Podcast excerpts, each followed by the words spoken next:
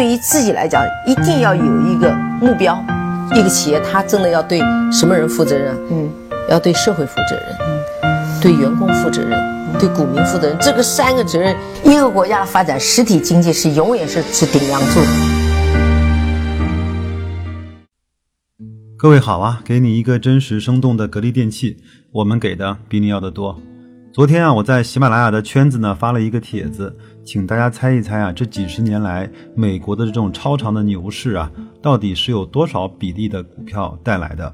我给出了百分之五、百分之十、百分之二十五和百分之四十五四个选项。很多人呢在后面也留言，也有人私信给我，选择了百分之十啊、百分之二十五啊、百分之五啊都有。但是呢，其实正确答案是百分之四，是不是很难理解？就是说，这几十年来，美股所有的上涨，其实只和这百分之四的股票有关系，其余的百分之九九十六的股票对大盘的涨幅几乎是没有任何的贡献，甚至是很多的是负贡献。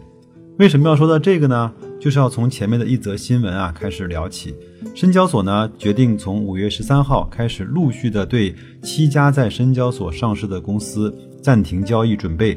到退市的流程，那么这七家公司呢，分别是大名鼎鼎的呃乐视网、ST 凯迪、ST 黄台、金亚科技、千山药机和 ST 德奥和 ST 龙力，一次性呢发布七家公司暂停上市的公告，这在沪深股市中的历史上是第一次，也是最严厉的一次。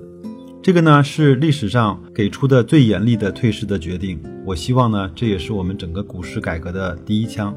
我也希望这是优胜劣汰的第一棒，因为我知道只有这样，我们的中国市场才完整。有一些数据呢，我待会儿再给大家做分享。那我们先看看几个相对也比较残酷的数据。截止到五月十九号，二零一九年的五月十九号，沪深股市呢，加上创业板，有一百三十六家的 ST 公司。截止到四月三十号，年报全部出台，有五百五十九家公司显示当年是亏损的，有四百五十二家公司显示未分配的利润为负。这些公司如果持续的亏损，会不会被退市呢？即便不会被退市，那么它会不会被所有的这些投资者所抛弃呢？因为每个人都知道这次是来真的了。这一次不再是狼来了的假声假意。呃，几个月前，我的一个朋友呢跟我偷偷的讲，他买了一些乐视。我说为什么要你要去碰那个公司呢？他说我想搏一笔反弹就走。我说君子呢不立危墙之下，这种钱我们不赚也罢。他呢也是听了我的建议，把这些股票呢也都卖掉了。后来也是 对我表示感谢，说这个股票真的是不能碰。买完之后呢，晚上睡不着觉。那我呢，也正好是在网上看了一下这七家准备退市的公司，它背后的股东人数。乐视网呢是二十五万人，千山药机呢是四点三万，黄台是一点二万，啊，金亚科技是四点五万，凯迪是七点九万，德奥是两点五万，龙力是四点八万，合计大家知道吗？是五十万人。我们这个时候再来想一想，巴菲特说过的投资的两原则：第一条是不要亏钱，第二条是请记住第一条。那他其实说的不要亏损呢，就是指本金完全亏光，类似于像这些退市的公司，这五十万人的本金有可能就会血本无归。我们想想看，这五十万个人呢，其实代表着五十万个活生生的投资者，甚至他背后代表了五十万个家庭。我相信这些人。上了一堂着着实实的投资者的教育课，我相信这是第一次，但这一定是个开始。未来会有更加多的公司会被这样的退市的规则所去约束。那今天呢，我也想给大家去做一个小小的专题，来比较一下我们中国股市在哪些方面和国际的股市和美国的股市还有一些明确的区别。那我首先讲一下结论啊。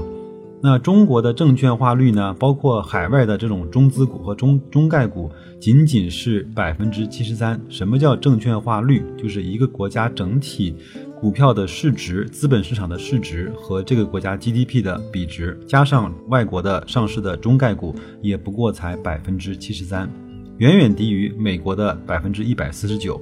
那么在我们国内的 A 股中呢，投资者比例、投资者的持股比例呢是百分之四十。机构呢为百分之三十一，美股呢这两个数据分别是个人持股百分之四点一，机构持股是百分之九十三点二，这是一个非常大的差距和不同。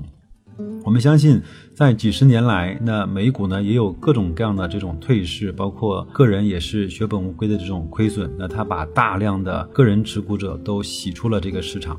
第二呢，从上市公司的市值行业分布来看，A 股呢就是我们国内的 A 股啊，周期类的股票达到百分之三十三，科技类的呢仅占百分之十二，美股呢是百分之四和百分之二十七，它的。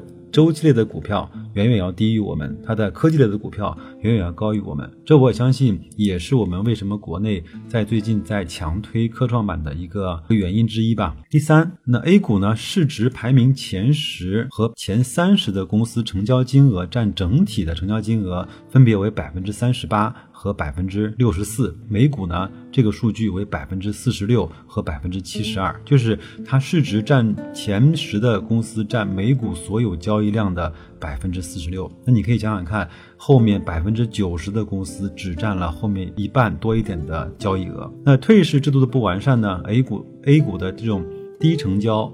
股的比例将会持续的提升。我们再来看一看，就是如果把那个中概股跑掉的话，我们整个国内上市的 A 股的证券资产化仅仅为百分之四十六，这个呢是非常非常低的一个水平。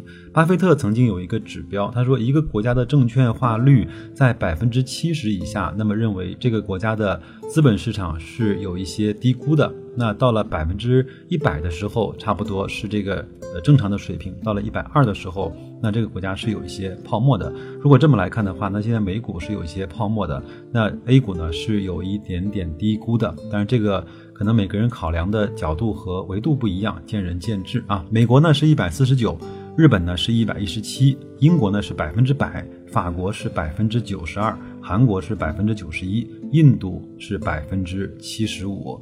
那再从市盈率来看呢，上证综指现在大概是十二倍左右，那标普五百呢是十九倍，这个整个美美股的这种估值也是高于整个我们的 A 股的。再来看一看 A 股的个人投资者占比呢，非常非常的高，这个我们也刚才讲过了。再来跟大家讲一个换手率啊，那整个从 A 股的换手率呢，创业板、中小板和上证指数。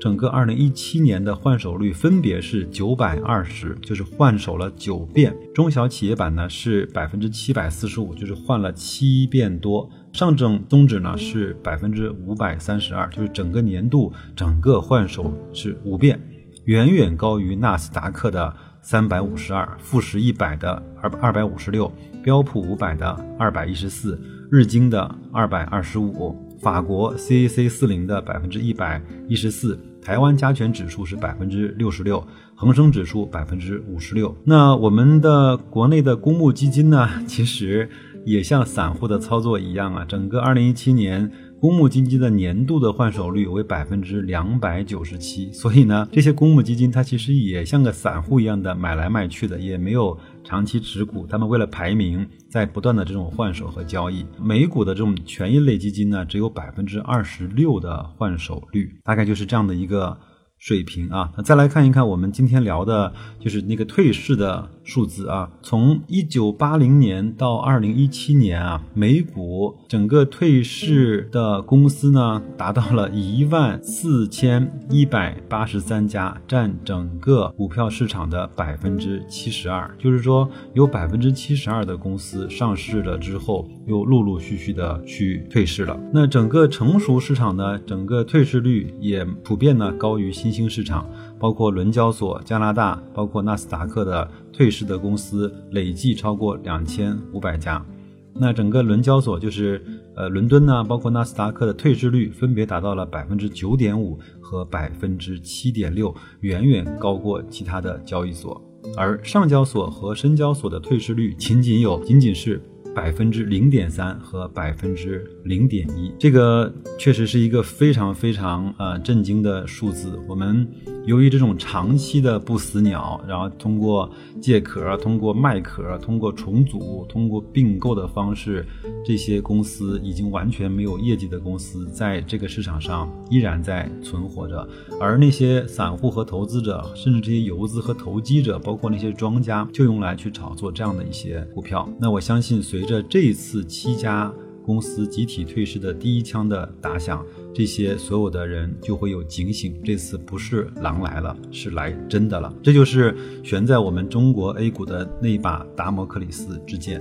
这一刀砍下来之后，那么很多人都会把所有的资金从这些亏损的、ST 的、没有业绩的、可能会退市的这些公司会抽出来。那投向谁呢？一定是投向那些有业绩的。当然，我并不是特指格力。那我我觉得有很多的公司在我们中国。呃，行业的龙头是非常非常的优质的。那虽然这两天股市呢在动荡，也有很多外资也在流出，但是中长期来看，一定这些外资会汹涌的进入到中国来，去抢夺我们这些非常优质的公司的股权。如果我们把时间维度拉长到五年到十年来看，这些最优质的公司的股权，恰恰是我们整个这些投资者所要去珍惜的东西。所以呢，还是那句话，不用太在意短期的涨跌和波动，要去看长期的趋势，还去看这个公司它整个未来的发展和它是不是一个合规的这些公司。如果看到了那些很多像像康美药业啊，包括大智慧啊，还有还有像康德新啊这样的公司，确实是非常非常的有问题。我记得是芒格讲过一句话嘛，他说人们呢往往会高估了短期的影响，而极度低估了长期的趋势带来的变化。我们如果作为一个安静的投资者，一直持有这些非常不错质地的公司来看，长期是一定可以获得超越平均收益的回报的。那就这样，今天把这些信息分享给大家，祝各位投资愉快，再见。